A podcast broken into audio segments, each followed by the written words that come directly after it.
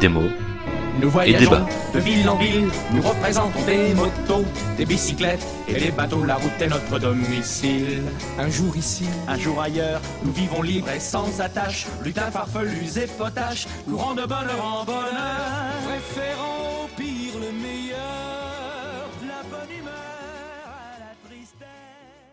Bonjour à toutes et à tous. On enregistre cet épisode dans les tout derniers instants de février.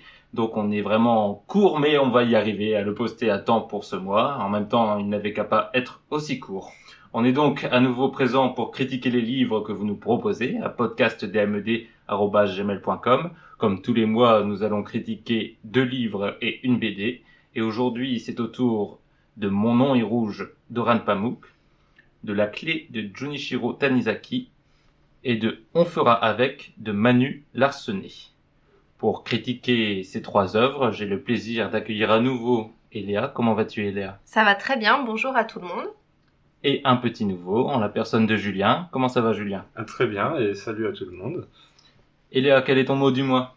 Alors j'ai choisi un mot en lien avec ma recommandation du mois, donc oui oui oui c'est bien un petit Ah. teasing pour vous donner envie euh, d'écouter le podcast jusqu'au bout et de connaître évidemment ma superbe recommandation. Une vraie professionnelle. Tout à fait, qui pense à tout. Donc c'est le mot dystopie qui réfère à la fois à une, enfin qui réfère pas à la fois, qui réfère juste à une fiction qui est au contraire de l'utopie. Donc c'est une histoire qui a lieu dans une société imaginaire, complètement imparfaite et dont le modèle il doit surtout pas être imité. Donc l'exemple qu'on cite assez souvent c'est 1984 de George Orwell et justement c'est assez intéressant avec 1984 parce que depuis l'élection de Trump, il paraît que ce livre a un succès fou aux États-Unis et que les ventes ont complètement explosé. Donc voici pour euh, mon mot du mois. Julien Alors moi j'ai choisi le mot euh, iconoclaste. Alors pourquoi ce mot? D'abord parce que j'aime bien sa sonorité. Je trouve que ça claque sous la langue et dans l'oreille. Ensuite parce que euh, c'était une insulte du capitaine Haddock dans Tintin et qui me faisait bien marrer quand j'étais petit, mais euh, comme toutes ces autres insultes, ou la plupart en tout cas, je ne la comprenais pas.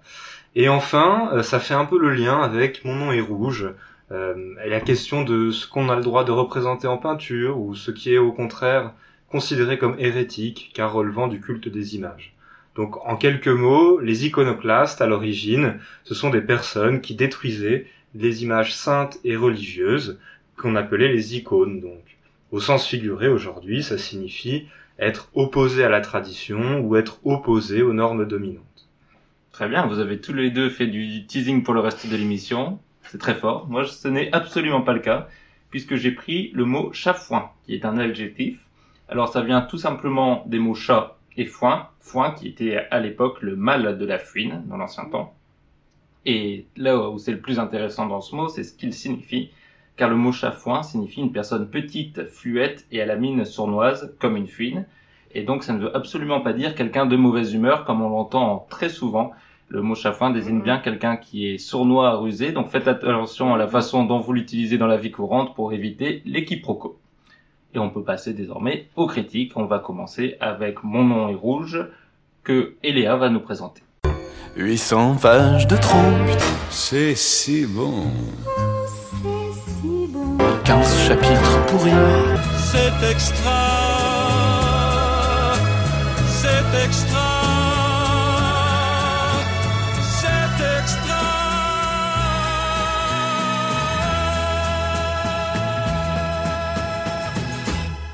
Alors je commence avec Mon nom est rouge, qui est un roman du prix Nobel turc Orhan Pamuk. C'est un roman polyphonique, donc ça veut dire qu'il y a des narrateurs multiples, et ça se déroule à Istanbul au XVIe siècle, dans le milieu des peintres miniaturistes. L'intrigue, elle débute par le meurtre d'un des peintres miniaturistes, qui s'appelle Monsieur Délicat. Donc c'est Monsieur Délicat qui va ouvrir le livre, et il nous parle mort depuis le fond du puits dans lequel il gît. On va comprendre assez rapidement qu'il y a plusieurs peintres miniaturistes qui sont issus du même atelier que celui de Monsieur Délicat, qui travaillent à la réalisation d'un livre spécial, commandé par le sultan directement, et dont la coordination elle est effectuée par Monsieur mon oncle, et ce serait euh, la réalisation de ce livre qui serait à l'origine du meurtre euh, du pauvre Monsieur Délicat. Monsieur mon oncle, il va donc missionner son neveu, qu'on appelle le Noir, qui est un ancien apprenti lui-même de cet atelier, pour enquêter sur cette mort. Donc on va, on va avoir à la fois une intrigue policière, donc pour retrouver euh, pourquoi est-ce qu'on a tué Monsieur Délicat et qui l'a tué, qui va se doubler d'une intrigue amoureuse, puisque le Noir, qui est euh, donc l'enquêteur, euh, se trouve être amoureux de la fille de Monsieur mon oncle. Donc la fille de Monsieur mon oncle, elle s'appelle Chécouré.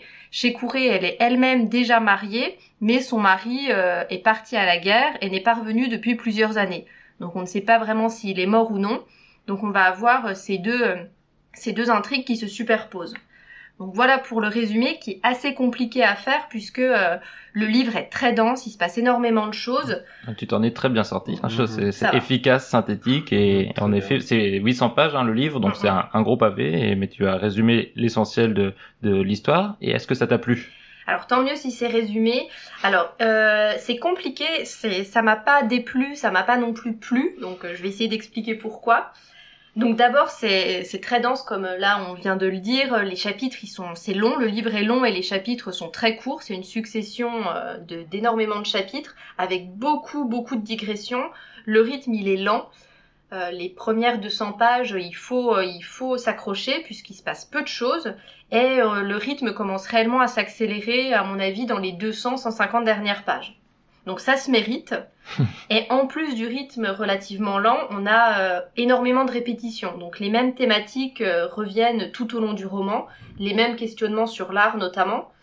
Même si on comprend pourquoi, euh, pourquoi ces répétitions reviennent et pourquoi est-ce que l'auteur il insiste autant, il veut vraiment nous questionner sur l'art, qu'est-ce que l'imitation, la signature, est-ce qu'un peintre peut signer son œuvre, la peinture occidentale versus la, la peinture orientale.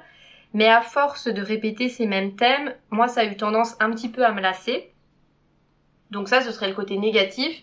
Et sur le côté positif, il y a des personnages qui sont très très intéressants et que j'ai adoré. Et pour eux, j'avais envie de continuer le livre. Donc notamment le personnage d'Esther, qui est euh, une, juive messagère, donc qui passe des messages entre les différents personnages que j'ai beaucoup aimé et, euh, qu'on voit assez peu finalement parmi euh, tous les personnages du livre celui dont tu parles Esther est l'entremetteuse, on va dire, celle qui permet de, de, de, de lier les personnages aussi et de mhm. transmettre les informations. Et c'est pas le personnage le plus, le plus important. Non, c'est clairement un personnage secondaire, mais un personnage secondaire qui donne vraiment envie d'en savoir plus. Et d'une manière générale, au-delà d'Esther, tous les personnages sont très bien décrits. Il y a des histoires euh, un peu croustillantes entre tous, et c'est, euh, c'est pour eux que j'ai eu envie de continuer le livre. Donc, voilà ce que j'en ai pensé. Je sais pas si vous êtes d'accord avec, euh, avec ça. Julien, tu veux, tu veux y aller? Je suis vraiment sur la même longueur d'onde que Léa, en fait. Et on s'était pas concerté. Et on s'était pas concerté, mais on a quand même des goûts assez similaires. Pourquoi vous, euh, vous connaissez ah, On se fréquente. Disons que effectivement, les 200 premières pages du livre sont lentes. Quoi. On attend que l'intrigue policière arrive, on attend, on attend.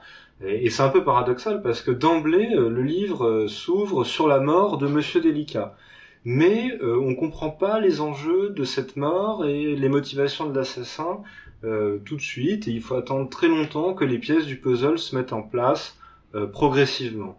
Et donc, euh, on, se demande vraiment où est l'enjeu derrière l'enquête qui est décrite. Et bon, c'est un peu pareil pour l'intrigue amoureuse qui met un peu de temps à se mettre en place, même si un peu moins. Mais c'est pareil, comme elle est très liée à l'enquête policière, elle ne prend son sens véritablement que quand euh, l'enquête policière prend son envol. Du coup, on a un problème de rythme, je trouve, dans le roman, effectivement. Je suis tout à fait d'accord avec ça, donc on sera pour l'instant d'accord. Euh, moi, j'irais peut-être même plus loin que vous, c'est que vous parlez des 200 premières pages, moi c'est plutôt l'inverse, c'est que j'ai beaucoup accroché au début parce que je trouvais ça intéressant. En plus le, le, le système de changement de narration, comme tu l'as dit, parce qu'il est surprenant dans le sens où, enfin, le, plusieurs personnages qui racontent l'histoire, on l'a déjà vu euh, mille fois, mais là c'est souvent des personnages surprenants et on passe parfois de personnages concrets comme euh, le personnage principal, le noir, comme tu disais, à parfois même des figures abstraites comme un dessin qui parle, un arbre, ce genre de choses, la mort. Et ça, c'est assez marrant à voir. Et en effet, commencer le livre, comme tu le disais, par euh, le, le, le mort qui raconte son assassinat, c'est assez fort et c'est assez surprenant. Donc, moi, j'ai été pris au début par ce mécanisme. Et c'est au fur et à mesure de l'avancée du livre que je, me suis senti vraiment, euh, comme tu le disais, notamment à cause de la répétition de certains thèmes, par la façon dont le livre construit son histoire, j'ai peu à peu lâché l'affaire euh, et quand je, je vais être plus précis que ça, j'ai lâché l'intrigue policière et l'intrigue amoureuse. C'est-à-dire que je trouve que le livre qui se construit très fortement autour de ce, cette intrigue policière, parce que le, narrateur et l'auteur, euh, les narrateurs et l'auteur insistent beaucoup sur la question de l'assassinat, de l'identité du coupable, de qui est la victime, etc. Alors que finalement, c'est de loin ce qu'il y a de, pour moi, de moins intéressant dans le livre. Parce que très vite, au bout de, je sais même, 50, 60 pages, on comprend qu'il y a quatre suspects, Mhm. Euh, les quatre, euh, Oui, les quatre dessinateurs, les quatre peintres. Et, et du coup, on, on s'en fiche un peu duquel des quatre c'est, puisqu'ils sont, ils ont leur personnalité, mais ils sont pas non plus, on a du mal parfois même à les distinguer véritablement. Et du coup, que ce soit l'un ou l'autre, c'est pas forcément le cœur du livre, et c'est pas ça qui nous fait vibrer. Ce qui est vraiment intéressant dans le livre, on va en reparler, c'est ses thématiques, c'est les questionnements qu'il pose sur l'art, etc. Mais finalement, l'intrigue qui tient, qui tend le, le livre, le, le fil rouge du livre, pour moi, est, est, est difficile à suivre et, et on peut pas dire non plus que c'est un prétexte parce que justement je trouve que l'auteur en, en met beaucoup de couches pour avec un jeu sur comme il y a des changements de parce que parfois l'assassin parle en tant qu'assassin en disant je suis l'assassin et parfois il parle avec son nom et sans qu'on sache que c'est lui l'assassin. Donc il dit euh, l'assassin dit euh, oui vous m'avez déjà entendu parler avec mon autre voix. Donc il y a tout un système complexe pour euh, pas savoir l'identité de l'assassin mais qui à mon sens tourne un peu à vide parce qu'on on n'en a pas on n'a pas tant d'intérêt que ça à savoir pourquoi pourquoi euh, il l'a tué et qui qui l'a tué. Je suis franchement, je suis vraiment à 100% d'accord avec toi. Et euh, mais par contre sur le, enfin pas par contre, hein, parce que je c'est pas euh, En opposition. En opposition. Euh, par rapport au questionnement sur l'art, qui est le cœur du roman, justement, en fait, je pense que ça peut être super intéressant, mais personnellement, il me manquait beaucoup de références. Et je suis passée à côté, à mon avis, d'une grosse partie du roman parce que j'avais pas les références nécessaires sur l'art. Donc je sais pas si ça vous fait cet effet à vous. Bah, J'ai pas les références non plus, mais euh, je trouve que le, enfin, il, il passe beaucoup de temps à- avec une opposition qu'on sent un peu euh, artificielle, mais fait exprès dans le livre entre Occident et, et Orient. On va en parler, mais la, la grande question qui tend le livre, c'est celle de la représentation. Est-ce que l'art doit représenter réellement au plus proche les gens, comme essayent de le faire les nouveaux peintres vénitiens en faisant des portraits, ou est-ce qu'il doit rester sur la représentation de l'idéal, l'idéal du cheval, l'idéal de la personne, sans jamais euh, être dans le réel, mais ancré plutôt vers le, divin, ou en tout cas vers euh, un idéal. Et je trouve que ces enjeux sont plutôt bien expliqués et qu'il y a beaucoup d'intérêt à voir, même sans avoir les références historiques et culturelles, parce qu'il le brosse plutôt bien. Je suis plutôt d'accord avec Mehdi aussi. Euh, on comprend bien qu'il y a une grande tension qui se, euh, manifeste de différentes manières entre, grosso modo, euh, les consacrés et les hérétiques, l'orthodoxe, l'hétérodoxe, l'Orient, l'Occident. On a différentes variations autour d'un même thème. Ceux qui sont proches du pouvoir, de l'art dans sa forme le plus légitime, c'est-à-dire ceux qui sont dans la cour du sultan, le grand maître, et ceux qui en sont exclus mais qui essayent d'y rentrer ou qui essayent de subvertir un petit peu les règles du jeu. Donc ça, c'est mon nom. Et avec une troisième euh, force, celle qui est intéressante en plus actuellement, je trouve, des fanatiques religieux qui poussent le pouvoir à euh, tuer, ou en tout cas à faire cesser toute volonté de pervertir l'art euh, à travers une, entrée orientale dans l'art de, de, de, de l'art turc, ou ottoman en tout cas. Ouais, Euh, tout à fait. Bah, bah, en fait, je, je voulais- moi j'avais préparé quelque chose là-dessus parce Mhm. que euh, euh, justement, j'ai trouvé que ce qui était intéressant, c'était moins la réflexion sur euh, la création artistique, sur le statut de l'auteur, de l'artiste, etc. Euh, tout ça, bon, c'est des enjeux euh, d'artistes d'une certaine manière qui m'ont pas trop questionné, mais euh, la vraie question intéressante, c'était le rapport pour moi de l'art au pouvoir politique Mhm. et religieux. Mhm. Et en ça, et si on regarde un petit peu la biographie euh, d'Oran Pamuk, ce que j'ai fait rapidement, on voit que euh, l'auteur est lui-même pris dans ces questionnements-là quand il écrit ses livres à la fin des années 90 et jusqu'encore à aujourd'hui. En fait, Mon nom est rouge, je pense que ça peut se dire comme une très grande parabole du euh, contexte politique, religieux, artistique turc, mais plus largement euh, proche-oriental, moyen-oriental actuel, et des enjeux de comment ces différentes sphères sociales s'imbriquent et de l'autonomie de chacune vis-à-vis de l'autre.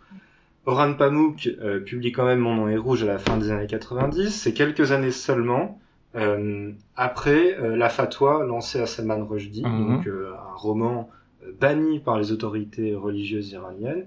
Et c'est aussi quelques années avant, et c'est déjà le début, euh, d'une société turque de plus en plus autoritaire, avec de la censure des artistes, de la répression des intellectuels, enfin tout ce qui est, euh, tout ce qui prend une place énorme aujourd'hui dans la société turque. Et à ce titre, Mon nom est rouge, c'est sûrement très prémonitoire parce qu'on voit que c'est le sultan, pareil, qui dit qu'est-ce qu'il faut faire, qu'est-ce qu'il ne faut pas faire, c'est-à-dire le pouvoir politique qui s'immisce dans la vie des créateurs et des artistes. Et les artistes qui s'auto-censurent entre guillemets et qui s'approprient les propres règles ou qui essayent de jouer avec parce que justement ils essayent d'être euh, glorifié en tant que le plus grand artiste avec cette compétition des artistes qui essayent euh, parce que les quatre justement ce qui est intéressant aussi si on redescend au niveau plus individuel c'est le côté euh, compétition de qui est le meilleur parce qu'il y a tout un jeu sur qui est le meilleur parmi eux qui a la, plus belle plume. Et, et, tout ça est en effet très bien retranscrit et c'est vrai que c'est ce qu'on comprend en tout cas en lisant le livre et je suis d'accord avec toi, c'est que Oran Pamuk joue beaucoup avec son propre rapport à l'art et que tous les, enfin, toutes les thématiques, comme c'est souvent le cas d'ailleurs de, des livres qui parlent d'artistes, c'est que généralement c'est une réflexion plus, plus précise sur le propre travail du créateur. Et là, il en a beaucoup des, des réflexions, beaucoup de thématiques différentes qu'il brasse. Celle-là en fait partie, c'est de la religieux. Comme tu disais, il y a aussi toute une question sur laquelle il revient souvent de, du style artistique. Qu'est-ce qui fait qu'une œuvre a un style? Est-ce que le mieux c'est d'être une œuvre parmi d'autres, mais du coup de, rentrer dans son histoire et d'être dans, dans l'air du moment, ou est-ce que l'artiste doit montrer sa particularité en signant, et euh, toute la question sur l'apparition de l'auteur et de la signature dans cette époque-là. Donc c'est vrai qu'il brasse beaucoup de thèmes assez, assez intéressants. Ouais, c'est vrai, mais là j'ai l'impression que j'avais pas du tout préparé ma chronique quand j'entends vos commentaires. Mais euh, je partage tout à fait le point de vue que vous venez de. Bon, c'est bête de dire ça parce que on. Mais vraiment, en fait, je suis totalement d'accord avec ce que vous dites et j'ai l'impression que je suis pas allée assez loin dans ma lecture et que j'ai pris peut-être trop au premier degré tout ce qu'il nous racontait. Mais même au premier degré, euh, c'est enfin tous les questionnements sur l'art qui sont quand même assez assez parce que tu disais euh, en début de en début de présentation qu'il y avait beaucoup de répétitions dans les, les thèmes abordés. C'est vrai. Et du coup, même au premier degré, c'est quand même la réflexion est là. C'est pas non plus une parabole. Même euh, si tu retires le côté euh, actuel de sa réflexion, la réflexion est toujours là et très euh, littérale en fait. Mm-hmm. il pose les questions, il les répond et il en met des couches. Est-ce que toi, à, la lecture, est-ce que tu trouves que c'est des questionnements qui réussissent à, à, enclencher chez toi ou chez le lecteur de manière plus générale une réflexion sur l'artiste et la pensée, ou est-ce que tu trouves qu'à force de de répéter ses thèmes, il donne lui-même les réponses et, et lasse un peu.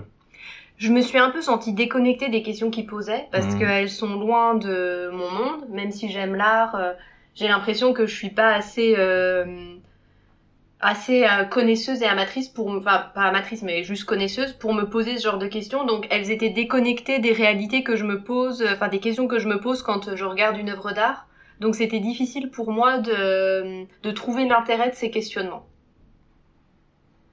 Et toi, Julien, est-ce que est-ce, qu'il t'a touché dans sa eh ben non, et pour les mêmes raisons euh, qu'Eléa, euh, c'est les, les, questionnements euh, m'ont paru être assez distants de mes propres préoccupations.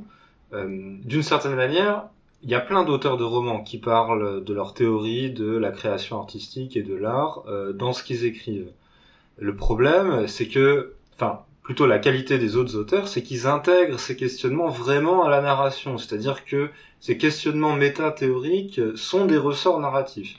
Ici, parfois, ça fait un peu plaquer, mm. notamment parce que euh, ces questionnements théoriques se déploient surtout dans des digressions ou dans des incises qui du coup paraissent un peu déconnectées de la narration. Oh ça non, je suis pas trop d'accord. Je, trouve que c'est plutôt bien amené les, euh, les questionnements. Je trouve qu'ils sont bien amenés. Mais ce que, enfin, là, là où je te comprends, Julien, c'est que parfois, il y a par exemple tout un passage où le, le, le maître euh, pose trois questions sur l'art, je crois, ou quatre, je sais plus, un certain nombre, trois, trois questions sur l'art à, à Lenoir et lui demande de, donner, de demander aux différents protagonistes leur avis. Et du coup, on a quatre successions de théories sur l'art qui se suivent et, et c'est vrai que c'est bah, lourd parce que tout d'un coup tu, tu pars sur un certain nombre de pages euh, conséquents qui sont purement de la réflexion sur euh, des, des, des, notions très intéressantes, mais qui sortent vraiment de, de l'intrigue ou du canevas narratif qui était tressé jusque-là.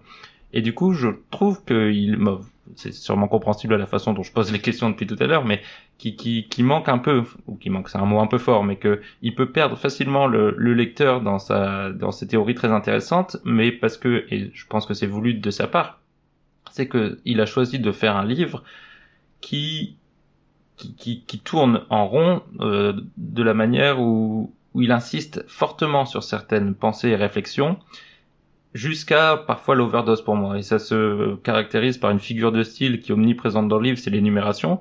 C'est que dans sa façon de présenter, de décrire des tableaux, de décrire des scènes, etc., il va enchaîner des, euh, des énumérations, euh, le cheval, la personne, euh, l'étoile, etc., qui vont traverser le tableau, puis une succession de tableaux. Il y a tout un passage, tout un chapitre où il découvre une salle avec une infinité de tableaux et on a des descriptions, des descriptions à rallonge.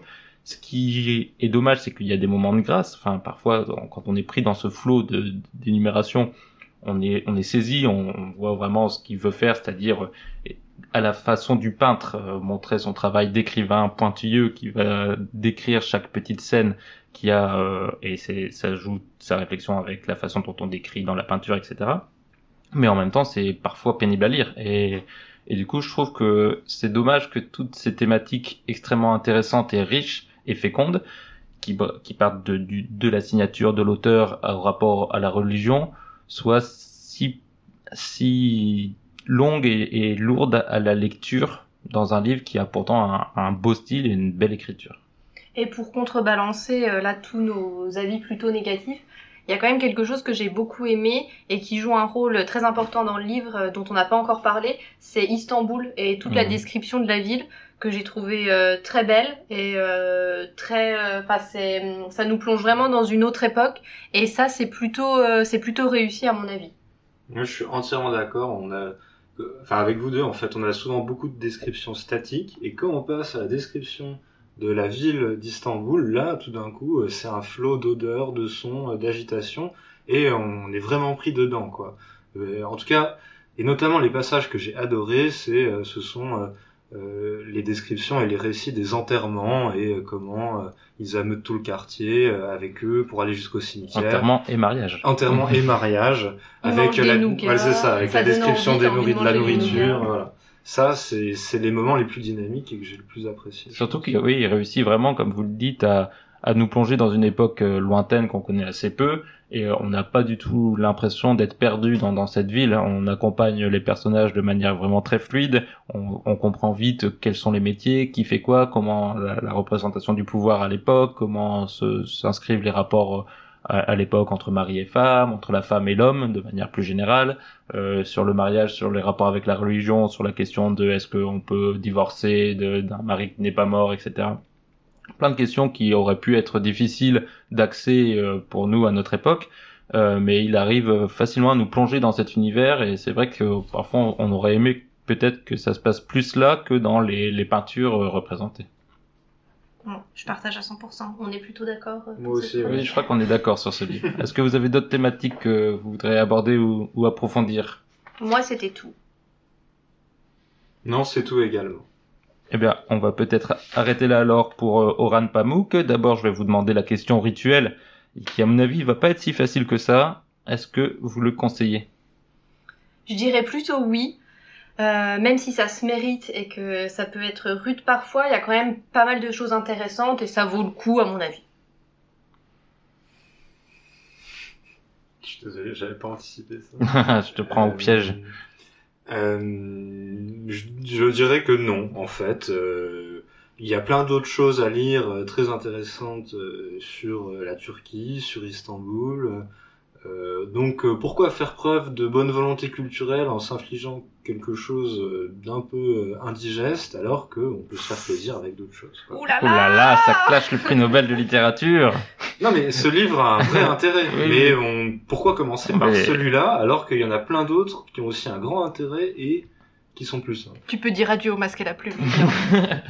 Euh, oui, bon, je suis, bon, vous l'aurez compris, de toute façon, je suis un peu d'accord avec vous. C'est que c'est un livre très riche et très dense, qui, qui fourmille de questions et de questionnements, qui a un beau style, une belle écriture, plein de moments très forts, mais qui s'avère, euh, je trouve, à la lecture finalement assez pénible et un peu euh, lourd. Donc, euh, à réserver à ceux qui sont intéressés par soit ce moment historique, soit l'écriture d'Oran Pamuk. Je n'ai pas lu d'autres livres, donc je ne sais pas si il faut en conseiller d'autres de, de sa part. Il faudra que je m'y attelle. Mais mais il faut oui, sachez que si vous y plongez, c'est pas forcément un livre facile d'accès, non par l'écriture, mais par la, la façon qu'il a de déployer son intrigue et, et ses thématiques. D'ailleurs, on n'a quasiment pas parlé de l'intrigue policière, c'est vous dire à quel point euh, elle nous paraît peu signifiante dans, dans ce Ouais, livre. vrai. Mais pour nous donner un exemple de son style, d'ailleurs, Eléa va nous lire un petit passage. Donc j'ai choisi un passage euh, avec le personnage dont je vous ai parlé tout à l'heure, Esther, parce que je trouve que c'était vraiment euh, les meilleures parties du roman, comme je l'ai déjà dit, donc c'est pour ça que j'ai choisi ce passage qui est peut-être pas représentatif de l'ensemble du roman. Je sais que vous êtes tous curieux de ce qui est écrit dans la lettre que j'ai glissée à Lenoir. Comme j'ai eu la même curiosité, il se trouve que je sais tout. Vous voudrez donc bien faire comme si vous tourniez les pages de votre récit en sens inverse, et moi, je vais vous raconter ce qui s'est passé avant même que je l'ai remise cette lettre. C'est le soir et nous nous trouvons, mon mari, Nassim et moi, dans notre maison du quartier juif, sur la rue qui descend vers la Corne d'Or, deux petits vieux perclus qui rajoutons des bûches pour tenter de nous réchauffer. Ne vous fiez pas trop à ma façon de me présenter comme une simple petite vieille, car avec ma camelote coincée sous le bras, collier, bagues et boucles d'oreilles enfouies au milieu des mouchoirs de soie, des écharpes, des gants et des chemises bariolées que m'apportent les navires portugais, tout ce dont raffolent les femmes d'ici, à tous les prix et pour toutes les bourses, il n'y a pas de ruelle qui me soit restée fermée. Et si Istanbul est une grande marmite, c'est Esther qui tient la louche. Et on enchaîne avec la deuxième critique du podcast. Il s'agit du livre La clé de Junichiro Tanizaki. C'est un roman publié en 1956. Et Tanizaki est un des écrivains majeurs de la littérature japonaise, en tout cas un des plus renommés. Et ce livre part d'un concept assez intéressant puisqu'il s'agit d'un couple marié depuis longtemps qui n'est pas heureux sexuellement. Et on comprend au fil de la lecture qu'il ne l'a jamais été en fait.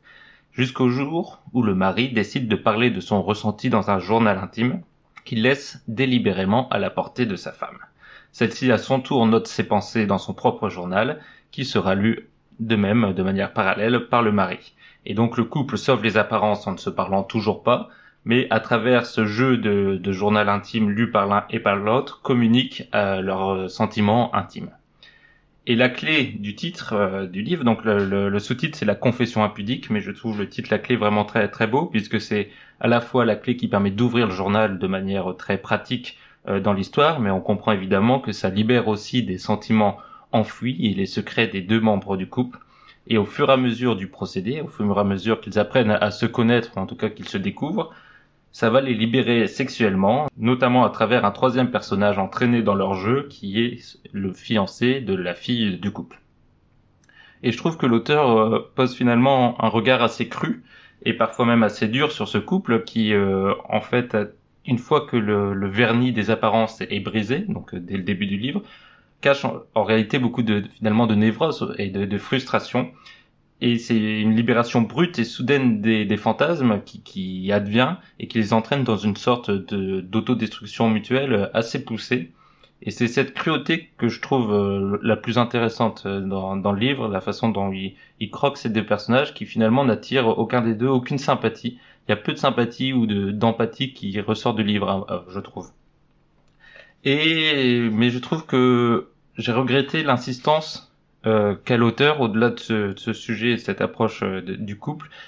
Euh, il insiste beaucoup sur le procédé justement, sur la façon dont il construit, parce que le livre est entièrement, j'aurais dû peut-être commencer par là, mais il est entièrement composé justement de ces deux journaux, donc euh, qui se succèdent l'un à l'autre, et euh, donc on comprend ce qui se passe chronologiquement à travers ces, ces journaux. Il insiste beaucoup sur ce procédé. Donc par exemple, on aura des phrases comme j'ai laissé la clé à tel endroit et je veux qu'il le trouve, ou, euh, ou comme les- les- ils prétendent que personne ne lit le journal, la femme va écrire euh, J'espère qu'il ne lit pas ce livre, mais s'il lit ce livre, je considère qu'il a lu ce, ce passage, donc je pense que ceci, cela. Et donc il insiste énormément sur ce qui rend finalement le roman très artificiel et assez peu crédible. Et j'ai eu du mal à, à rentrer finalement dans une histoire que je trouvais très euh, très fausse et des personnages que, que je trouvais alors que c'est quelque chose d'assez érotique ou en tout cas sensuel, charnel sur la sexualité et la sensualité, finalement assez froid et assez mécanique.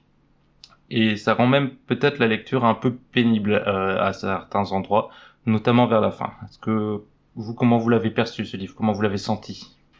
Alors, avant de donner mon avis, j'ai plein de choses à dire et à rebondir par rapport à ce qu'a dit Mehdi, mais avant ça, euh, j'ai une question pour vous deux euh, sur la manière dont vous avez compris le roman. Est-ce que pour vous, le mari lisait de fond en comble le journal intime de la femme et inversement? Parce que tout le long du livre, l'un comme l'autre se défend de l'avoir fait. Alors il y a beaucoup de tentations, on sent qu'ils essayent de forcer la serrure, parfois qu'ils ouvrent le journal, mais dans leurs journaux respectifs, dans leur journal respectif, pardon, chacun dit euh, ah non j'ai résisté et je n'ai pas lu jusqu'au bout. Mais dans ce que tu disais Mehdi, on a l'impression que pour toi c'était mm. très clair qu'ils euh, avaient cédé à la tentation. Eh bien, je vais te répondre en te disant que j'ai peut-être fait euh, une erreur de lecture qui est à moitié ma faute. C'est-à-dire que, en effet, tout le long du livre, il y a une ambivalence et une ambiguïté sur ça. C'est-à-dire qu'il joue sur ça, sur le fait est-ce qu'il l'a lu, est-ce qu'il le lit pas? on comprend que peut-être le lisent, mais c'est jamais dit textuellement, sauf dans la quatrième de couverture, où ah. il est écrit textuellement, sachant très bien que l'autre le lit en cachette. Ah, donc, donc on ne sait pas, en effet, le livre, donc j'ai été peut-être un peu trop affirmatif, euh, en effet, il y a une, ambiguïté tout le livre, et euh, une ambiguïté même que j'ai que j'ai perçue mais que au fond de ma tête je m'étais dit bon il le lit quand même en cachette parce que c'est écrit euh, je, je l'avais lu et donc j'avais ça en tête mais en effet, tu as raison de le dire et je, je reformule la façon dont j'ai résumé le livre. Les deux journaux maintiennent une ambiguïté sur ça parce que, comme on l'a dit, ils veulent sauver les apparences et il n'y a aucun indice, enfin, il n'y a pas de narration autre que les journaux. Donc on reste avec ces journaux dans les mains et on reste donc avec forcément les ambiguïtés qu'il y a dans leur description et on n'en sait pas plus euh, dans la lecture, euh, dans la lecture du livre. Donc tu as eu raison de préciser ce point. Et toi, Léa, tu l'as compris comment? Alors euh, j'avais lu aussi la quatrième de couverture, donc euh, j'imagine que mon regard il a été biaisé à cause de ça. Mais pour moi c'était plutôt clair comme Mehdi qui savait tous les deux, euh, enfin qui lisait tous les deux le journal de l'un et de l'autre, parce que on voit bien qu'il y a de la surenchère. comme on n'est pas sûr qu'ils lisent le journal, on va essayer d'aller plus loin et d'en dire un petit peu plus. Et si justement la femme ou l'homme savait que l'autre lisait son journal intime, on se, on voit à la façon dont les personnages sont construits qu'ils n'oseraient plus raconter des choses intimes sur leur vie. Hmm. Je pense qu'en effet, le, le, livre laisse quand même assez fort le postulat d'une lecture réciproque. J'espère que c'est clair pour tous ceux qui n'ont pas lu le livre et qui nous écoutent, parce que on part dans des petites, euh, des, subtilités de, de, narration. Mais oui, euh, je pense que le, la façon dont est construit le livre laisse quand même planer fortement le doute qu'ils lisent tous les deux le livre parce qu'ils jouent beaucoup justement sur cette fausse communication des deux qui, comme tu le dis, vont dans la surenchère et vont de plus en plus loin dans l'acte. Et ces, ces actes vont plus loin parce qu'ils ont, à mon avis, la rassurance. C'est un mot, la rassurance? Euh, Parce qu'ils sont rassurés, parce qu'ils sont rassurés par ce qui est écrit par les, euh, par l'un et par l'autre, et qu'ils sont, sont imbriqués tous les deux dans ce petit jeu de, de pouvoir.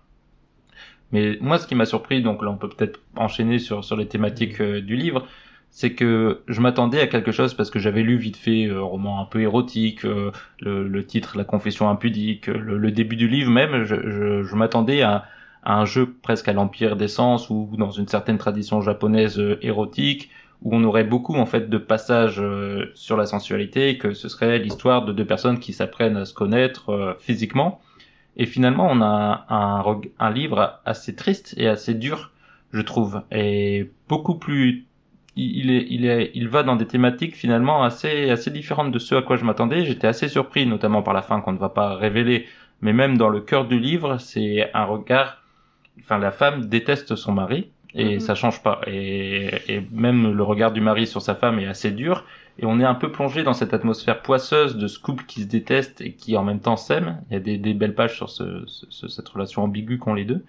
Et du coup, c'est ça qui moi moi m'a le plus intéressé dans dans le livre. Mais on a l'impression au départ que c'est un livre euh, érotique, mais pas tant que ça. Ça parle de sexualité, mais c'est pas érotique. Et d'ailleurs, c'est assez drôle parce que quand j'ai commandé le livre à la librairie, j'avais pas vu qu'il y avait un sous-titre qui était euh, une confession impudique. Et euh, j'avais pas non plus vu euh, la page de couverture qui en fait on voit les seins euh, d'une femme, une femme allongée, on voit ses seins. Et la libraire, quand donc je lui ai demandé la clé de Tanazuki, Et euh, elle a retourné euh, l'écran d'ordinateur euh, enfin face à moi. Elle me dit mais c'est bien ça que vous voulez?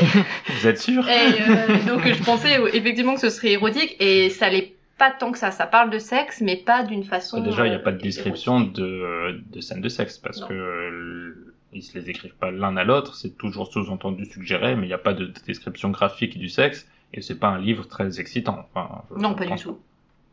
Et, et toi, Julien, tu ne l'as pas donné, tu n'as pas encore donné ton avis sur ce livre. Est-ce que, est-ce que tu l'as aimé? Euh, j'ai vraiment adoré en fait, euh, figurez-vous. Euh, Moi, ça m'a vraiment euh, beaucoup beaucoup plu. Euh, je pense que c'était la première fois que je lisais un roman japonais. Euh, je lis beaucoup de mangas, euh, surtout de cette époque, euh, Mhm. des contemporains de l'auteur, mais euh, de romans première fois et j'ai adoré. Euh, j'ai été moins frappé par le caractère sinistre et sombre ou cruel dont tu parles, Mehdi. Euh, c'est vrai que c'est présent dans le sous-texte, mais en surface, il faut quand même préciser que euh, ils rigolent quand même un petit peu tous, quoi. C'est partie de jambes en l'air sur partie de jambes en l'air. Euh, c'est des beuveries. Euh, ils se saoulent réciproquement en sachant très bien que derrière ils, ils pourront aller coucher ensemble comme ils l'entendent. Euh, Enfin voilà, il y a aussi des moments qui me font sourire, même quand euh, l'un des personnages est très gravement malade. Même à ce moment-là, il y a encore des pensées graveleuses qui euh, lui surgissent dans la tête. Et ça, c'est bon, il y a quand même une dimension, peut-être pas dans le sous-texte, mais en apparence et en surface quand même assez légère, frivole et euh, rigolote, quoi. Mais je suis d'accord avec toi, le sous-texte est beaucoup plus euh, sombre. Bah, Euh, ce qui est marrant, je trouve que ce que tu parles, oui, en effet de d'humour, ou pas d'humour, mais en tout cas de légèreté. Il y a en effet un- ce qui rend le livre très comique, et c'est aussi une, un peu une satire, je pense, de l'auteur de la société japonaise de son époque, euh, voire euh, de celle actuelle. C'est euh, de, une critique un peu de la pudeur, voire de l'hypocrisie qu'a la société envers la sexualité. C'est-à-dire que c'est très marrant de les voir parce que du coup, le livre, l'é- l'écriture des journaux correspond un peu à, à ce qui est euh, possible de dire, ou en tout cas de la façon dont on peut sauver les apparences. Et donc, il y a toujours ce, cette dichotomie entre ce qu'ils font et comment ils le présentent. Et, et c'est vrai que le fait qu'ils soient obligés de, de boire beaucoup, voire de s'évanouir pour prétendre avoir des relations sexuelles, parce que après ils peuvent toujours dire je m'en souviens plus, j'étais pas sûr, est-ce qu'on a vraiment couché ensemble, je suis même pas sûr, alors que tout le livre euh, explique clairement qu'ils font que ça, coucher ensemble, avoir des relations sexuelles, euh, boire, mais ils arrivent toujours à trouver des, façons de l'exprimer, de le, partager pour laisser le doute sur ce qui se passe, comme si il y avait toujours moyen de sauver. Il y a tout un, un, un peu un suspense sur la est-ce qu'elle va coucher avec un autre homme que lui? Euh, elle parle toujours de ligne rouge, j'aime pas franchir, mais elle dit j'ai tout fait sauf franchir la ligne rouge. Et alors, bah alors si t'as tout fait, a pas c'est pas très grave d'avoir une ligne rouge. Enfin, il y a toujours ce petit jeu sur l'apparence et la l'hypocrisie de, l'acte euh, sexuel et de ce qu'on s'autorise à faire derrière. Et c'est vrai que là, je te rejoins, il y a, des passages qui font sourire euh, sur ce plan-là. Oui, je suis d'accord euh, sur la fausse pudeur de la société japonaise, c'est vraiment très très bien décrit. Et d'ailleurs, au début du roman, quand ils n'ont pas encore euh, expérimenté les relations sexuelles en étant euh, complètement sous, c'est drôle parce que la femme, elle explique qu'elle peut avoir des relations seulement euh, la lumière éteinte, il faut euh, que tout son corps soit recouvert, son mari ne peut pas voir une seule partie de son corps sinon ça la gêne. Enfin, on voit vraiment euh, ouais, qu'il y a la pudeur. C'est c'est Oui. c'est fort et euh, ça, Et ça questionne vraiment. c'est une pudeur qui cache, enfin, l'extrême inverse, c'est-à-dire vraiment une, une, une relation, je vais pas dire malsaine parce que c'est un mot un peu, un peu bizarre, mais une relation très hypocrite. étrange euh, à la sexualité où ils savent, ils, ils ont presque un appétit d'ogre, c'est déjà Mhm. dit de cette façon-là, où ils sont presque incontrôlables en fait. Derrière le, le vernis, c'est ce qui se cache derrière, c'est quelque chose de, de très dur et de très euh, ouais de très étrange dans leur rapport à la sexualité et ça commence du- d'ailleurs euh, tout commence le premier acte par le, le mari qui couche avec sa femme inconsciente donc déjà c'est quelque chose c'est ce qu'on appellerait un gênante. viol maintenant oui donc c'est un- une scène qui est même un peu dure à lire parce que c'est vrai que derrière ça justifie et ça débloque plein de choses et il est très content de l'avoir fait et elle derrière elle est très contente qu'il l'ait fait enfin ou en tout cas elle le sous-entend donc c'est vrai qu'à lire maintenant, dans, à notre époque et avec toutes les, tous les enjeux qu'il y a sur le consentement et tout ça, c'est un peu compliqué. euh, C'est évidemment à remettre dans son contexte, mais c'est vrai que le consentement, c'est quelque chose que comme, comme la, femme ne veut pas avouer ses penchants, ses désirs et ce qu'elle veut, elle est obligée de passer par un, non-consentement pour avoir son plaisir sexuel. Et du coup, ça remet en question beaucoup de, choses sur euh, sur le rapport homme-femme dans, la relation sexuelle et c'est parfois c'est dur. Bien que la femme est, décrite, en tout cas est construite dans le dans le livre comme la dominante dans le couple de manière assez euh, assez frappante. Mais c'est une question intéressante que tu poses parce que le rôle de la femme dans son livre, je me suis un petit peu interrogée et j'ai pas su, en fait, j'ai toujours pas la réponse aujourd'hui, est-ce que ça m'a gênée ou non. À des moments, je me suis dit, ah, quand même, c'est un livre engagé, euh, il y a une réflexion sur la cause des femmes. À d'autres moments, pas du tout, parce que bon, il y a cette scène de viol euh, qui est horrible. Et je sais pas ce que vous en avez pensé, vous. Est-ce que vous voyez une image de la femme euh, d'accord dominante sexuellement, mais sur tout le reste hypocrite, soumise, sournoise? Ou plutôt une image positive de la femme euh, bah, qui peut prendre en main sa vie, euh, mentir à son mari alors que euh, on est dans une société conservatrice. Qu'est-ce que vous en pensez?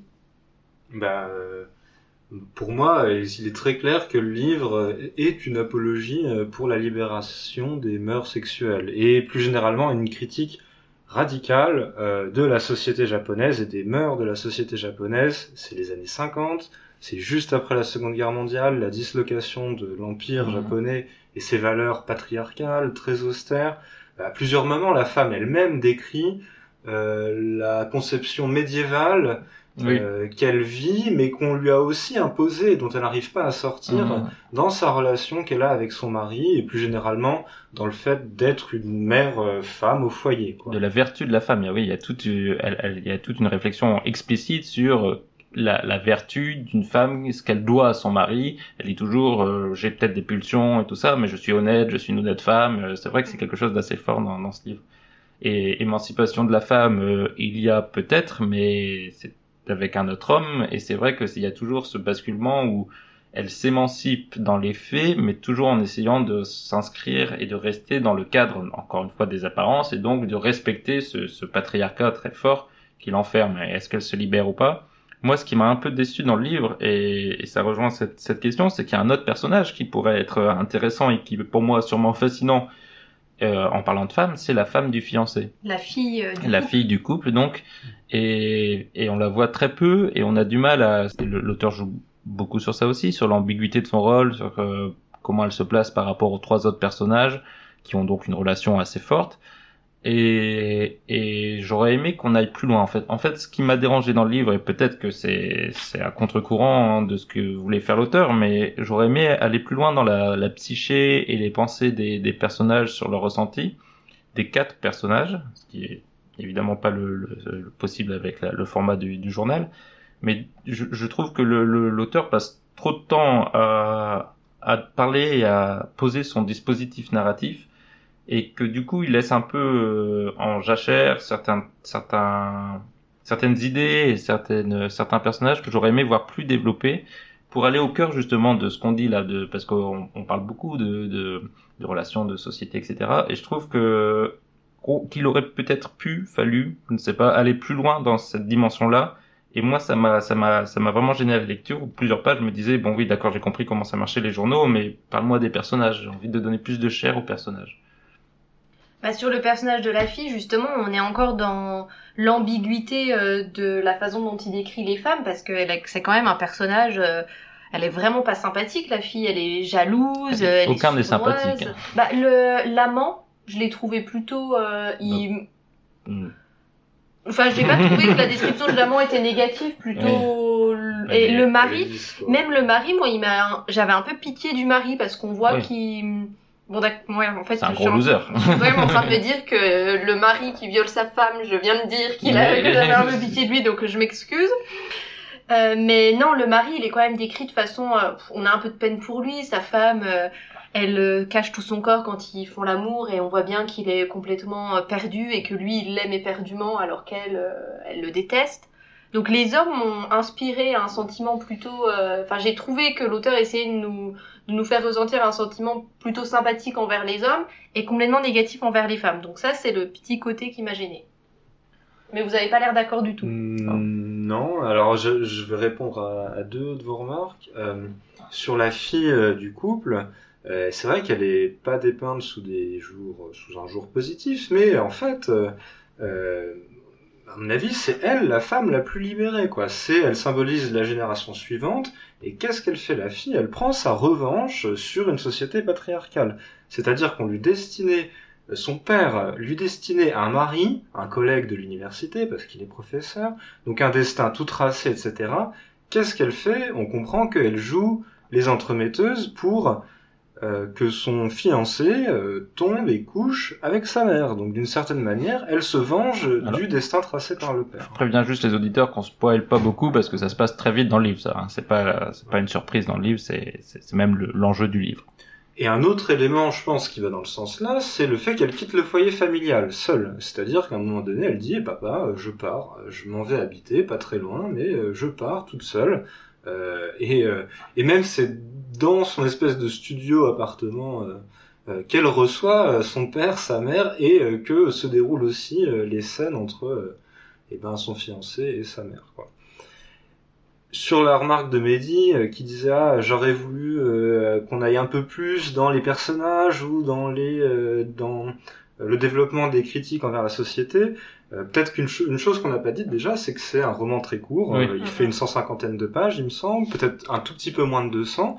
Euh, donc bon, voilà, on peut dire il aurait pu choisir de faire plus. Mais moi je trouve que c'est justement c'est ça qui est formidable et c'est qu'il il développe il développe pardon par petites touches successives très subtiles sa critique de différentes facettes de la société. La plus évidente étant euh, la relation homme-femme, la libéralisation des mœurs sexuelles, etc. Mais d'une manière générale, tout le conservatisme de la société japonaise y passe. Dans les vêtements, il y Ah a oui, toujours un truc entre le kimono et les vêtements occidentaux. Oui. Il y a une critique de la médecine traditionnelle ja- japonaise où le médecin Ah oui, traditionnel passe pour un charlatan, on se moque de lui assez visiblement dans le roman, Oui. par rapport à un vrai médecin. Il y a aussi quelque chose à creuser du côté de l'habitat, entre l'habitat traditionnel, faire l'amour sur le euh, tatami ou le futon versus aller acheter un vrai lit à l'occidental. Il y a quelque chose sur la technologie, parce que euh, quand euh, le mari assouvit ses fantasmes avec sa femme, c'est avec une lampe à néon et un appareil photographique Polaroid, donc des choses à l'époque qui sont le nec le plus ultra de la modernité technique. Et même enfin, l'alcool, ce n'est même pas un alcool japonais qui est utilisé pour se désinhiber, non, c'est du brandy, il me semble. Donc, euh, c'est ça, c'est du brandy? Je, je recherche le nom et c'était un, un nom, une marque précise, je crois. non? Une marque précise, en tout cas un alcool Pas du cognac ou du cognac peut-être, Mm. quelque chose comme ça. Donc à- par petites touches, on voit plein de choses se dessiner sur euh, ouais, le, le, conservatri- le conservatisme pardon, de la société japonaise, quoi. Sans en faire des caisses et en mettre des gros pieds dans le plat en disant soyons progressistes. Je crois que c'est c'est vraiment très finement amené et ça j'ai adoré. Non mais je suis d'accord avec toi sur ça. Et c'est vrai que en plus je suis peut-être un peu contradictoire puisque j'ai reproché à Pamuk d'être beaucoup trop long et de trop se répéter. Et là je demande à Tanizaki d'en d'en faire plus. Donc euh, c'est peut-être moi qui ne sais pas euh, faire mon, mon idée. Mais euh, mais c'est vrai que oui tout ce que tu dis c'est c'est vrai sur euh, chaque petite subtilité du, du roman est, est une critique bien sentie je reste quand même d'avis que parce que je suis têtu qu'il y a un peu trop de, de, de, de passages sur le sur le, le procédé lui-même du, du journal qui sont un peu trop à mon avis euh, précis et, euh, et laborieux.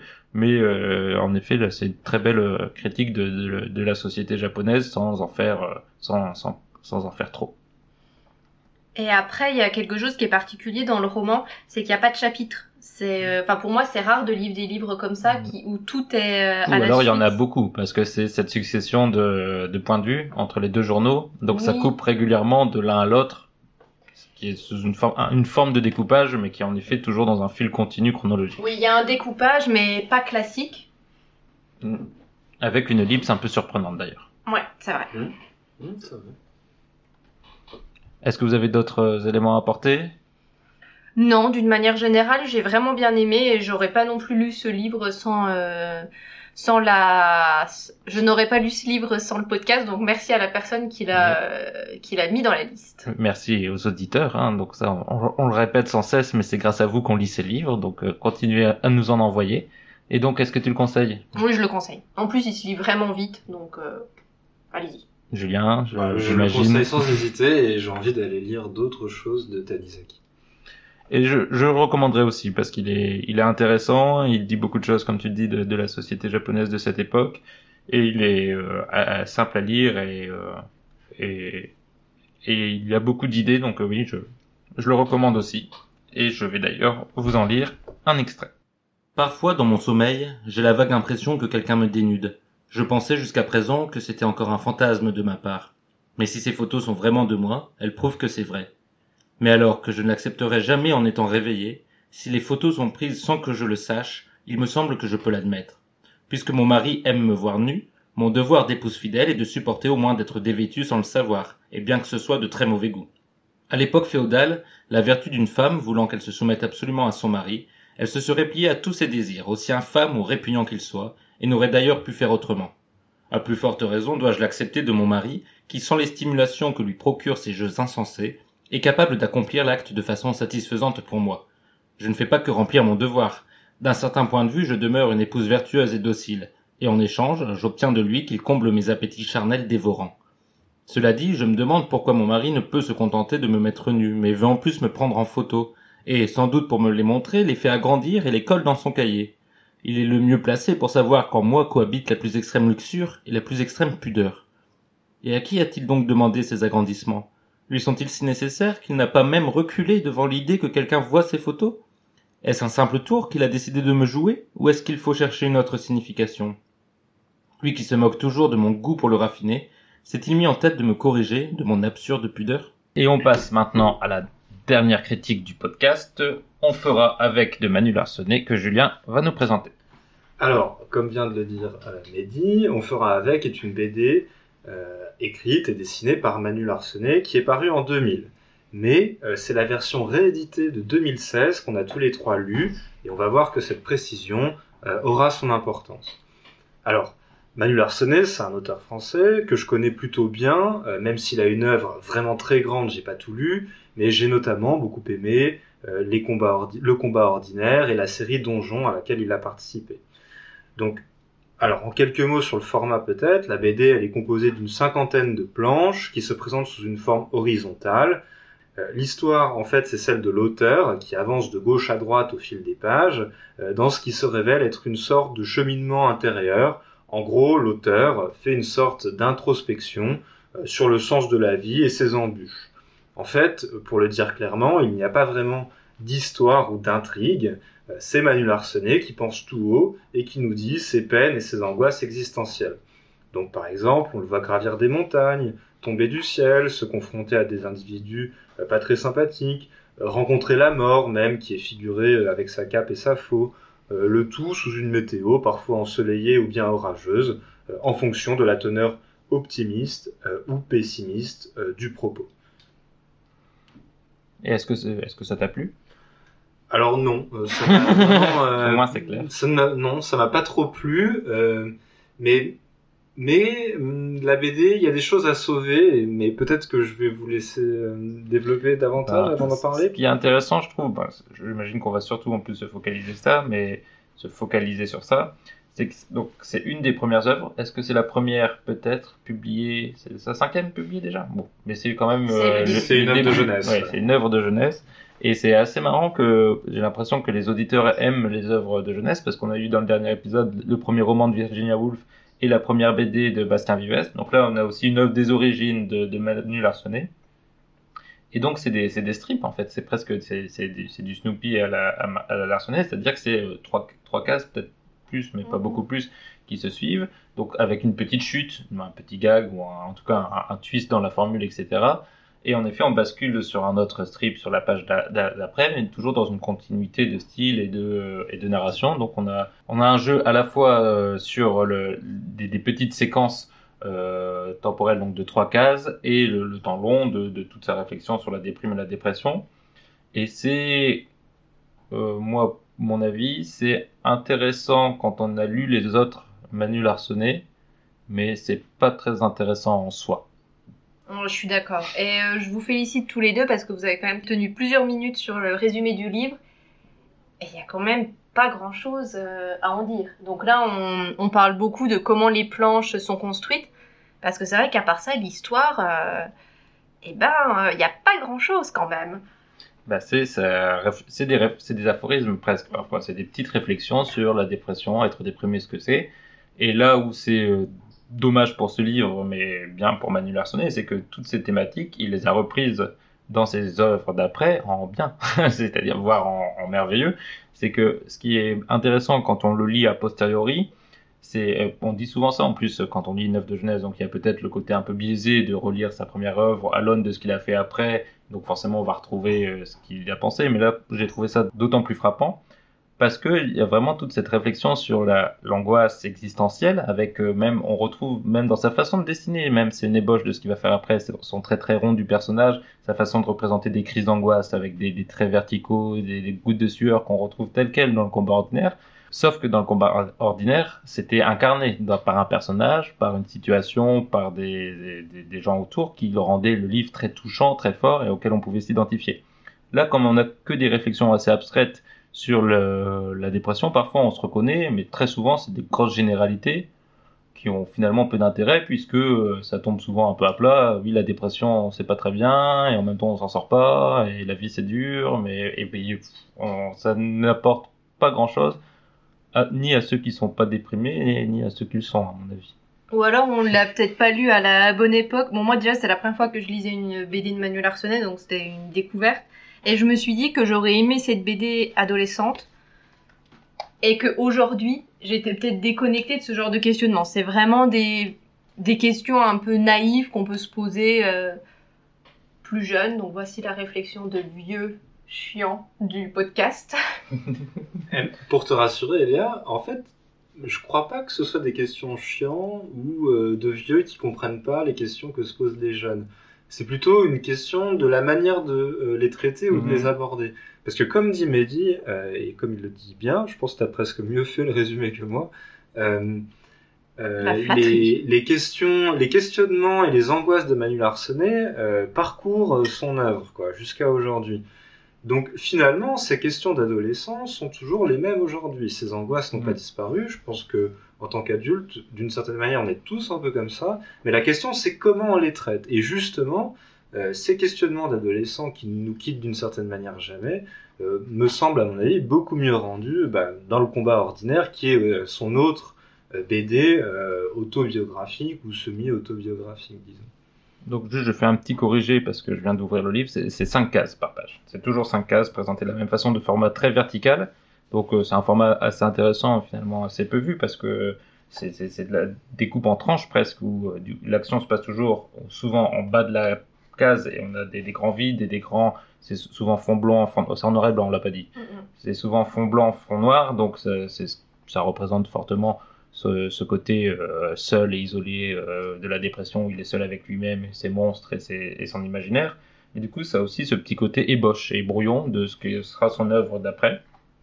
Et d'ailleurs, c'est frappant, ce qui m'a le plus intéressé peut-être dans le livre, c'est la note. Ouais, moi aussi. la note finale de la réédition, Julien donc aussi. dans la dernière édition, où on le voit lui-même en train de savoir est-ce qu'il publie son œuvre ou pas à nouveau, quel est l'intérêt, parce que euh, maintenant il trouve ça mauvais posté- a posteriori, et euh, mais l'éditeur euh, lui dit euh, mais non ça vaut le coup de, le publier parce que de toute façon ça va te faire de l'argent parce qu'on va l'acheter. Et en effet on a on a un peu cette impression en lisant que c'est intéressant presque de manière archéologique de la généalogie de la pensée de Manu Larsonnet, mais qu'en soi, c'était peut-être pas la peine de la rééditer comme ça. Il y a une- un petit gag qui, moi, perso, m'a fait marrer. Il dit que l'éditeur lui dit que c'est l'album qui plaît beaucoup aux filles et que euh, ce serait une des raisons de le rééditer. Et euh, c'est la raison qui convainc euh, Manu, Manu Larsonnet de le faire. Oui, les dernières pages, c'est les, meilleures. Il n'y a, pas, y a pas à dire. Donc voilà, est-ce que du coup vous le conseillez? Non, je le conseille pas. Moi, je, euh, je ne la conseillerais pas à quelqu'un qui découvre la BD ou qui découvre Manu Larsenet, mais euh, bon, euh, on peut l'emprunter à la bibliothèque, ça vaut pas le coup de l'acheter à mon avis. Euh, pour ceux qui aiment vraiment et qui s'intéressent vraiment à l'œuvre de Manu Larsenet et qui ont envie de voir un petit peu, comme dit Mehdi, euh, le brouillon euh, des thématiques et euh, du dessin euh, de l'auteur euh, dans les années qui vont suivre. Bah, tout à fait d'accord avec Julien. À lire euh, uniquement après avoir lu tout le reste d'une œuvre euh, dont on aura peut-être l'occasion de, parler euh, si les, les auditeurs le veulent bien. Mais euh, qui est assez forte, assez puissante. Hein. Je pense qu'on on aurait dit beaucoup de bien. Donc euh, plongez-vous dans Manu Larsonnet, euh, peu importe laquelle, mais finissez ou en tout cas ne commencez pas par On fera. Est-ce que tu as un petit extrait, c'est pas facile, mais peut-être des exemples à nous lire de, de, sa, de sa pensée? Alors, j'ai choisi l'extrait qui correspond aux dernières pages de, de l'album. Bon, en fait, je l'ai sélectionné. pour moi, ils se valent un peu tous, mais, mais disons que c'était assez représentatif euh, de l'esprit un peu euh, cliché, euh, les poncifs un peu sur la déprime qui sont sortis par l'auteur. Alors, je n'ai pas envie de mourir. Ce serait faire injure à ceux qui n'ont pas d'autre choix. Et puis malgré tout, j'ai encore la foi. Il me reste encore une demi-vie à explorer. Il me reste à niquer le monde. Il me reste tellement de montagnes à vaincre. Il me reste à être nommé l'homme le plus haut du monde. Et si ça suffit pas, je trouverai bien un nouveau sommet auquel m'attaquer. Et si ça suffit pas, on fera avec. Bon, en plus, ça rend d'autant moins envie, ça donne d'autant moins envie que c'est vrai que je pense que le texte en soi est vraiment ce qu'il y a de plus faible et, en tout cas n'a d'intérêt que vis-à-vis de son dessin, c'est-à-dire sa mise en image parfois intéressante ou en tout cas avec quelques idées sur la manière de, de, rendre ça, ces métaphores. Donc le texte en soi, lu comme ça, c'est vrai qu'en plus c'est, on va pas dire catastrophique, mais ça, ça donne pas envie. Non, c'est pas très profond le texte. On est d'accord. Eh bien, merci pour ces critiques. On va pouvoir passer à l'avant-dernière rubrique du podcast, les recommandations. Mais moi, je ne suis pas ainsi que certains de tes prétendus amis. Tu peux avoir confiance en moi.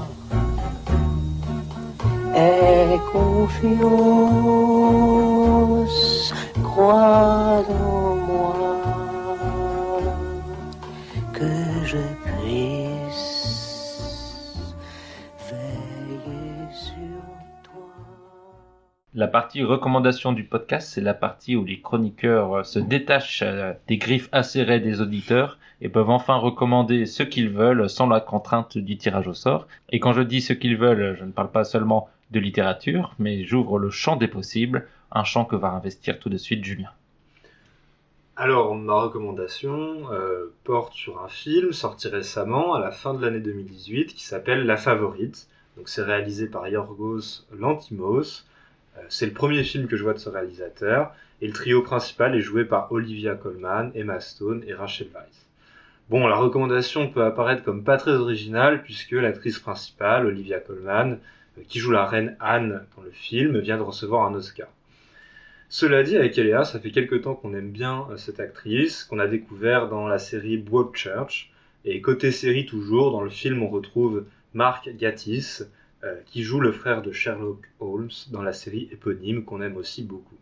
Alors, en résumé très très rapide, le film se déroule au tout début du XVIIIe siècle, euh, sous un contexte de guerre entre la France et l'Angleterre, à la cour royale anglaise. Le film s'ouvre sur l'arrivée d'Emma Stone, euh, qui arrive euh, euh, comme une comme une jeune femme noble mais déchue, qui a perdu tous ses honneurs et sa fortune et qui va essayer de les reconquérir en partant d'en bas à la cour pour tenter de regravir petit à petit les échelons, se rapprocher du premier cercle de la reine et devenir la favorite. Alors bien sûr, ça va susciter de grandes tensions, des conflits, se mêler à des intrigues politiques et amoureuses, et euh, j'en dis pas plus, mais le film est vraiment excellent. Très bien. Et Ah je, je, je fais un plus un à la recommandation de, de Julien. Je fais un plus 2. Eléa, ta recommandation? Alors, ma recommandation, si vous avez suivi le podcast depuis le début, c'est une dystopie. Oui, bravo Donc, c'est un roman américain, ça s'appelle Dans la forêt, et c'est un roman de Jean England. C'est son premier roman, mais il a été écrit dans les années 50. Il a été publié aux éditions Gallmeister, et d'ailleurs, j'aurais pu recommander seulement les éditions Gallmeister, parce que j'adore ces éditions. C'est que des romans américains qui n'avaient pas, pardon, c'est que des romans américains qui n'ont pas été traduits euh, ou qui n'avaient pas été traduits. Donc c'est souvent des grands succès aux États-Unis qui avaient, qui avaient jamais eu de traduction et euh, où la nature joue un rôle assez important. Donc dans la forêt, c'est un roman d'anticipation qui raconte la survie de deux sœurs lorsque le monde capitaliste s'écroule. Donc on n'a plus d'électricité, les supermarchés sont vides, il n'y a plus d'essence, toutes les institutions elles ferment. C'est vraiment euh, écrit euh, superbement. Bon, j'ai lu la traduction, donc ça veut dire que la traduction est vraiment, euh, est vraiment très belle. Et il y a une réflexion vraiment poussée sur l'écologie, le féminisme, la politique. Je l'ai déjà acheté à plusieurs personnes autour de moi tellement je l'ai adoré. Et Julien peut confirmer, je l'ai lu en moins de 24 heures, alors que c'est pas non plus un, enfin, il est pas tout petit, c'est pas un énorme roman, mais il doit faire 450 pages, et je le conseille à tout le monde, euh, c'était fabuleux. Je confirme, elle l'a lu plus rapidement que moi je n'ai lu Oran Pam. oui, oui, je peux comprendre. Eh ben, ça donne envie, Léa, en tout cas. Moi, je, je vais faire une recommandation hommage en même temps, puisque un hommage que j'aurais sans doute euh, intégré aussi au générique euh, du podcast, puisque je vais vous recommander à ceux qui ne l'ont pas encore vu, Les Demoiselles de Rochefort, euh, le film de, Jacques Demy. Donc Jacques Demy est mort depuis longtemps, mais c'est Michel Legrand qui nous a quittés il y a peu longtemps. Et Michel Legrand qui est le compositeur de, des musiques des Demoiselles de Rochefort, mais aussi de, des parapluies de, Cherbourg. Et c'est des mélodies fantastiques. Hein. Euh, les Demoiselles de Rochefort est connu notamment pour Nous sommes les sœurs jumelles, mais je trouve que c'est peut-être la moins bien du film. Enfin, toutes les autres m'ont, m'ont, vraiment plu. J'ai vu le film euh, tout récemment, je l'avais jamais vu avant, et euh, ça m'a vraiment emporté du début à la fin. Ce, ce côté vraiment ce qu'il y avait déjà dans les parapluies de Cherbourg, euh, qui est d'ailleurs beaucoup plus beaucoup plus triste et beaucoup plus dur. Celui-là euh, mélange aussi ce côté poétique avec ces personnages qui chantent tout le temps sans raison, mais qui en même temps sont inscrits dans un quotidien très très très banal en fait, très ordinaire. Et c'est ce contraste entre cette poésie et les actions des personnages qui fait vraiment le charme des, films de Jacques Demy et, notamment celui-là. Donc euh, je vous le recommande fortement, surtout qu'on y voit apparaître euh, Gene Kelly euh, dans un rôle euh, vraiment formidable. Enfin, un très très beau film et très plaisant. Et on y voit aussi Françoise d'Orléac, donc la, sœur de Catherine Deneuve, qui, qui est morte juste après, juste après le tournage de film. Donc c'est assez saisissant de voir ces deux sœurs ensemble jouer ce, ce film dans ce qui sera leur, leur dernier film ensemble et ces deux possibles stars. Donc il n'y a que Catherine Deneuve qui deviendra euh, l'icône du cinéma français tel qu'on le connaît. Mais donc euh, pour tous ces, pour tous ces points, c'est vraiment un film à la fois intéressant dans l'histoire du, du cinéma français et tout simplement plaisant à regarder. Donc euh, je le recommande. Je l'ai jamais vu et ça me donne envie. Et donc nous en avons fini pour, pour les recommandations. On va passer à la dernière partie de l'émission que vous connaissez déjà maintenant, le, tirage au sort avec les chroniqueurs du mois prochain. Et nous disons donc au revoir à Eléa et Julien. Merci beaucoup de votre participation. Merci à tous et à toutes et à bientôt. Merci Mehdi et à bientôt. Et j'espère qu'on vous reverra ou réentendra à ce micro. Et on passe tout de suite au tirage au sort.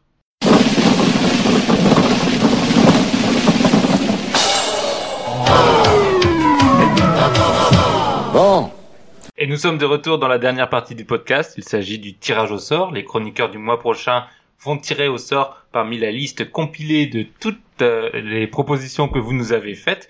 D'ailleurs, je vous encourage à continuer à nous envoyer des listes à podcastdmed.gmail.com car ce sont grâce à vos listes que ce podcast peut fonctionner. Et donc, évidemment, pour tirer au sort, je me dois d'accueillir les prochains chroniqueurs. Bonjour Fabien. Bonjour Mehdi. Bonjour Pierre. Bonjour Mehdi. Vous êtes tous les deux des têtes euh, connues, enfin des, des têtes non, des voix connues du, du podcast. Et nous allons donc euh, tirer au sort tout de suite le premier livre. Le premier livre tiré au sort est un livre français de 564 pages de 1775.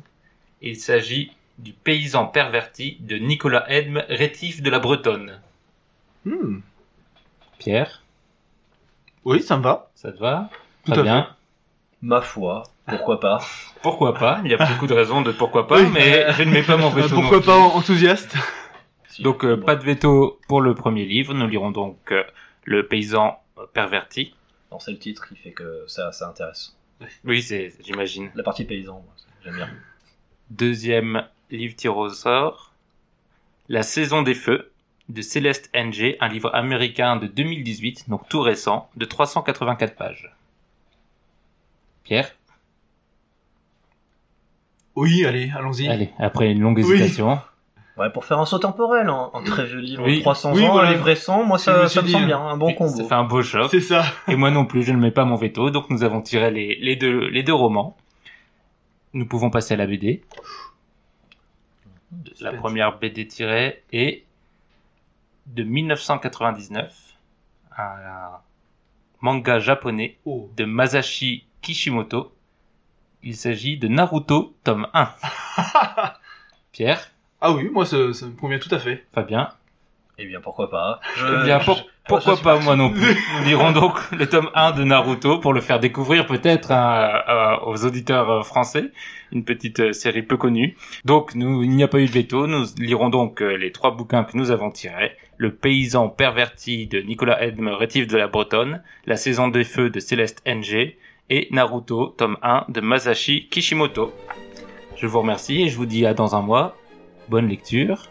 Au revoir. Au revoir, bisous.